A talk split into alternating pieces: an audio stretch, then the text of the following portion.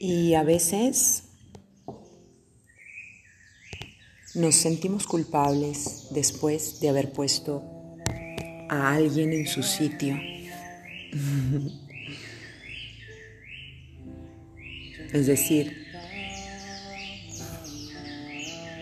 fuimos, le dijimos algo a alguien, le pusimos límites y nos sentíamos muy motivados en ese momento para hacerlo, porque sentíamos que esa persona estaba invadiendo, porque sentíamos que esa persona nos estaba faltando el respeto, se estaba sobrepasando pero por sobre todo sentíamos que teníamos mucho miedo. Mucho miedo de amarle, mucho miedo de abrirle espacio porque quién sabe, quizá me haga daño, quizá tenga malas intenciones, entonces mejor le puse un límite a su presencia. Y eso nos pasa casi todos los días, ¿no? Con el extraño que pasa caminando por la calle, con aquel que toca la puerta que no conocemos, Estamos siempre prevenidos, pensando que alguien va a invadir algo, o nos va a quitar algo, o nos va a hacer algo. Pero después nos sentimos profundamente culpables, o se nos amarga el día, o estamos de mal humor, porque nuestro ego vive en el ataque y la venganza, en el ataque y el castigo, nuestra mente ego, ¿no? Y les hablo desde este lugar porque a mí me gusta mucho el curso de milagros y creo que con esa frase yo pude alcanzar a entender muchas cosas de mi dinámica mental.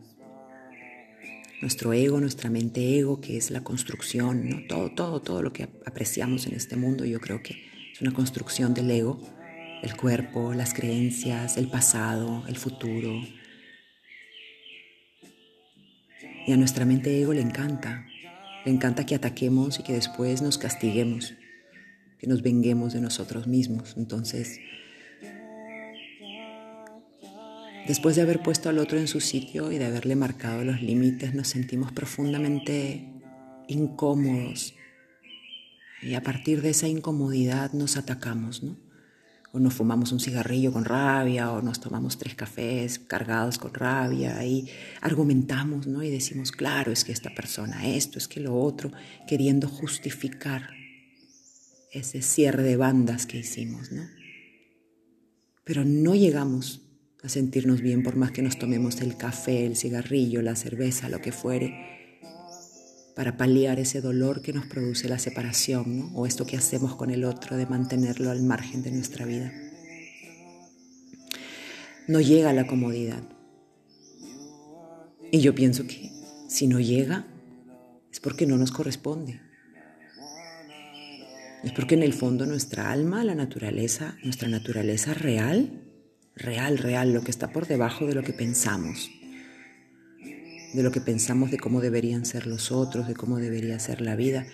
Nuestra realidad es el amor, ¿no? Y cuando yo no actúo con amor, cuando no soy capaz, porque me duele mucho mi pasado, ¿no? Me duele mucho la responsabilidad que tengo, me duele mucho mi soledad. Cuando no soy capaz de actuar con amor porque estoy resentido, me castigo, me castigo y le niego mi amor a los demás, le niego mi amor al mundo y me encierro. Y al no ser esta mi naturaleza, mi cuerpo entero lo resiente.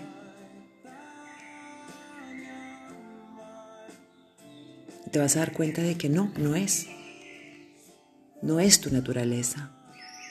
La separación, el odio, el límite, y con esto no quisiera que me malentiendas. Yo no te hablo de que tengas que permitirle a cualquier persona que haga lo que quiera en tu vida, ¿no?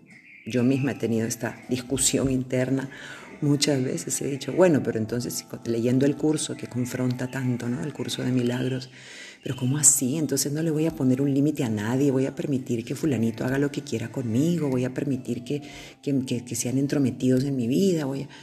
No, no, pero sí sucede que el límite lo vas a empezar a poner desde un lugar distinto. El límite no va a ser un ataque, no va a ser un rechazo hacia el otro.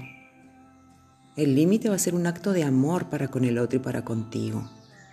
Entonces de repente a la persona que es entrometida o que, eh, no sé, quiere abusar de tu confianza, entre comillas, aunque la palabra abusar no me gusta porque yo siempre pienso que nadie quiere hacerle daño a nadie en el fondo, ¿no? O sea, nadie quiere hacer daño adrede o conscientemente.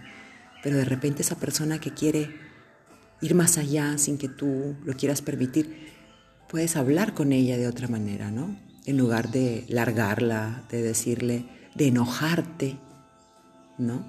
Puedes hablarle claramente de lo importante que es tu espacio personal, ¿no? Y recordarle que ella también se lo merece. Y recordarle que esa necesidad que tiene de ti es una ilusión, porque todo lo que ella cree necesitar en realidad lo tiene dentro de sí misma. Y que tú la puedes acompañar, sí, pero en una medida muy humana. O mejor dicho, en la medida humana no es mucho lo que podemos hacer con el otro.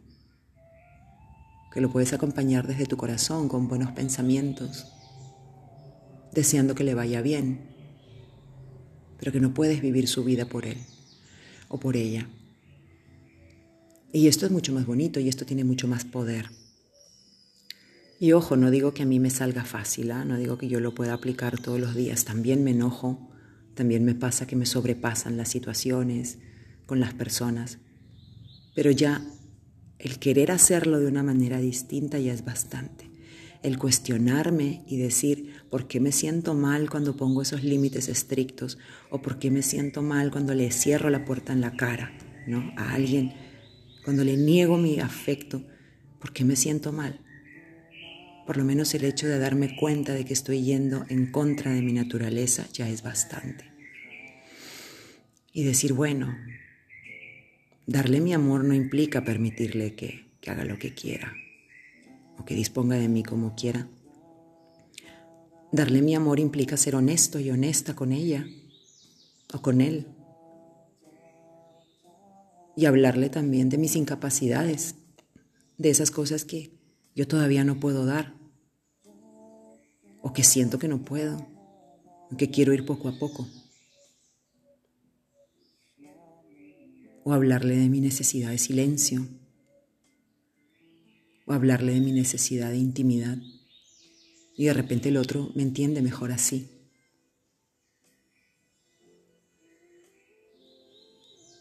Porque nuestra mente ego siempre trata de, o siempre va a tratar de separarnos, ¿no? Una maestra muy querida que tuve en la formación de yoga decía que el ego siempre va a querer que te separes.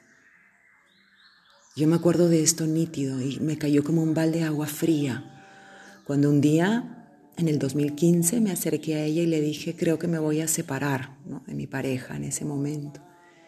ella me miró con mucha ternura, muy dulce, y me dice, pues tu ego siempre va a querer que te separes. Lo que él va a buscar, tu mente ego, ¿no? Lo que ella va a buscar es que tú te separes. Me dolió, me dolió porque me sentí desamparada en ese momento, sentí que ella no me estaba diciendo lo que yo quería, ¿no? O sea, evidentemente yo me acerqué con la intención de que ella, con la secreta intención del ego, ¿no? Desde el ego, de que ella me preguntara, no, ¿qué pasó? Claro, te entiendo. Pero ella simplemente cortó, cortó mi anhelo de ser avalada, ¿no? Con esa frase fue como una navaja en mi mente, ¿no? Tu ego siempre va a querer que te separes. O sea, no hay, no hay salvación. Para tu ego nunca habrá salvación. Esa persona, pues tarde o temprano vas a desecharla, va a querer desecharla porque siempre quiere más, ¿no? Como el ego está anclado a los deseos, ¿no? Entonces nadie nos parece suficiente al final. Bueno, finalmente sí me separé, después de algunos años. Y pude confirmar esa idea, ¿no? Porque después de muchos, muchos, muchos años uno se da cuenta de que cuando uno mira hacia atrás y mira ese momento en que uno desechó a esa persona o se separó o consideró que esa persona no era suficiente o que las cosas ya no daban para más, uno mira hacia atrás y uno es capaz de decir, quizás sí había para más, o sea, quizás sí pude haber sido más tolerante o quizás sí pude haberlo mirado con más amor. Y bueno, y no pasa nada, ¿no? Te separaste o no te separaste, bueno, finalmente lo que hacemos en este mundo no es tan trascendente, ¿no? Lo que, lo que sucede con la materia, si vivo con alguien o vivo más lejos.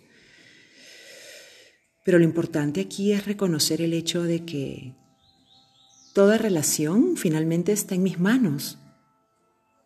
Sí, o sea, siempre estamos dejándola en manos del otro. Ah, no, si él cambia, entonces yo ah, no, pero si él me demuestra o si ella me demuestra, entonces yo, y estamos todo el tiempo esperando que el amor o el acto de amor venga del otro, que el otro haga algo enorme para demostrarme que valgo.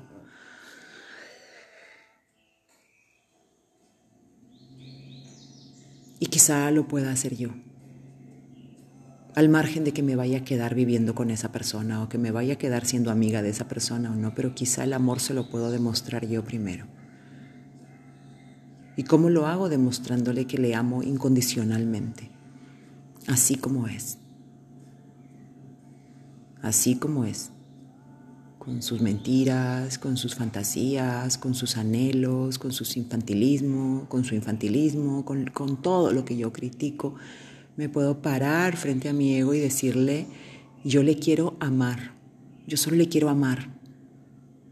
Yo no quiero hacer nada más que amarle y respirar y pedir esa mirada. Quiero mirar a la, gente así, quiero mirar a esta persona así, le quiero amar incondicionalmente, al margen de que me quede o no me quede con él. Pero no quiero albergar en mi corazón ni una pizca de crítica, ni una pizca de queja, porque sufre tanto como yo. Esa es la razón. ¿Por qué? ¿Pero por qué la quieres mirar así? Te va a decir el ego, ¿no? ¿Pero por qué? Si no se lo mereces, si es un mentiroso, si es un tal por cual, mira todo lo que te ha hecho. Entonces tú le respondes, porque sufre tanto como yo.